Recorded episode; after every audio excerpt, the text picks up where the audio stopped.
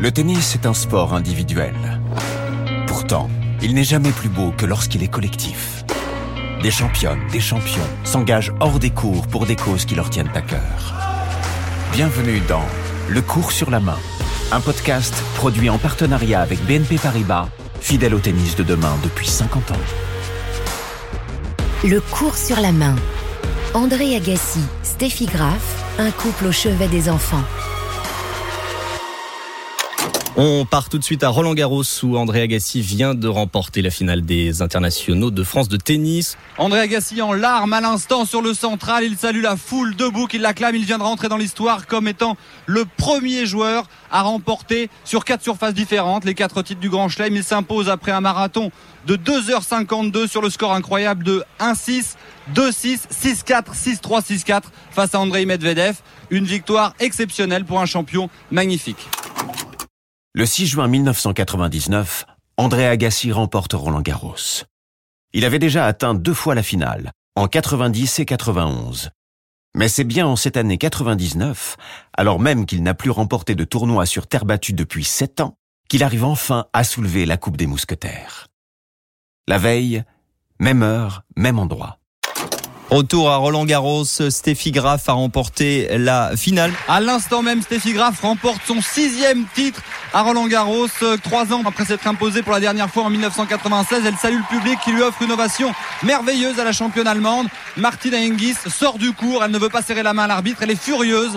Elle sort sous une bordée de sifflets. C'est ainsi que s'achève le tournoi féminin, un petit peu sur une note euh, triste puisque Martina Hingis quitte le cours et rentre au vestiaire directement. Comme André Agassi, l'Allemande Steffi Graf remporte l'édition 99 des Internationaux de France.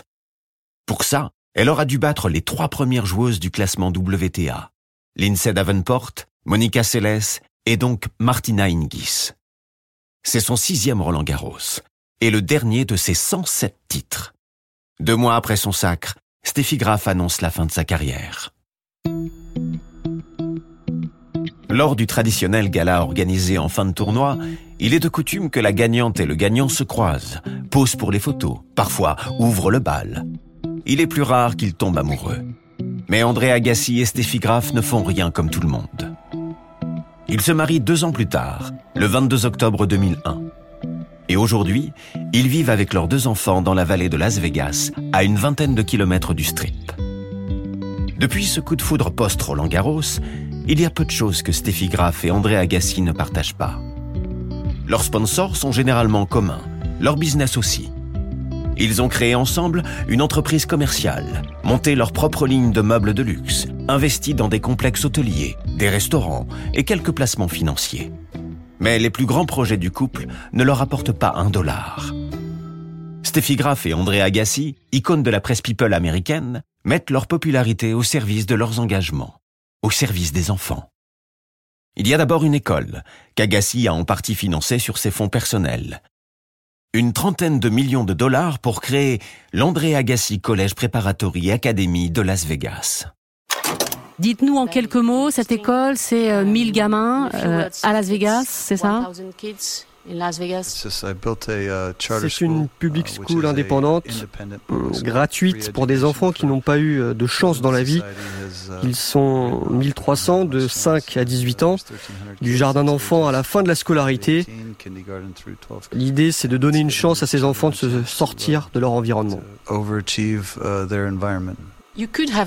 Vous auriez pu fabriquer une usine de champions, André Agassi, mais vous avez préféré visiblement faire une académie de la vie, en fait.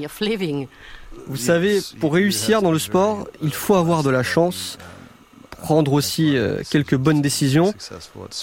Mais si vous avez reçu une éducation, vous avez plus de choix dans la vie et la possibilité d'avoir d'autres rêves. Les élèves de cette école, ouverte en 2001 dans les faubourgs défavorisés de Las Vegas, peuvent bénéficier d'une qualité d'enseignement qui leur était inaccessible.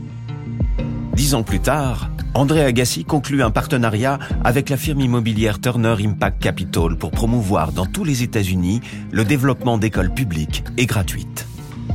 Il revendique aujourd'hui près de 60 000 élèves scolarisés dans 124 écoles Turner Agassi et les trois quarts d'entre elles présentent des taux de réussite supérieurs aux autres établissements du même district.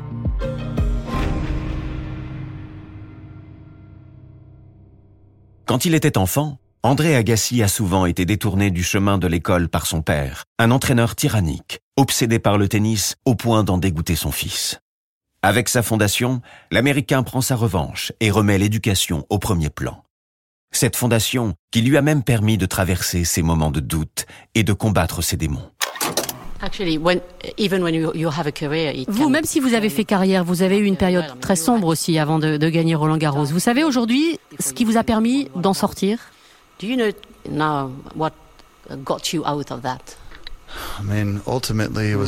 Au bout du compte, c'est moi-même.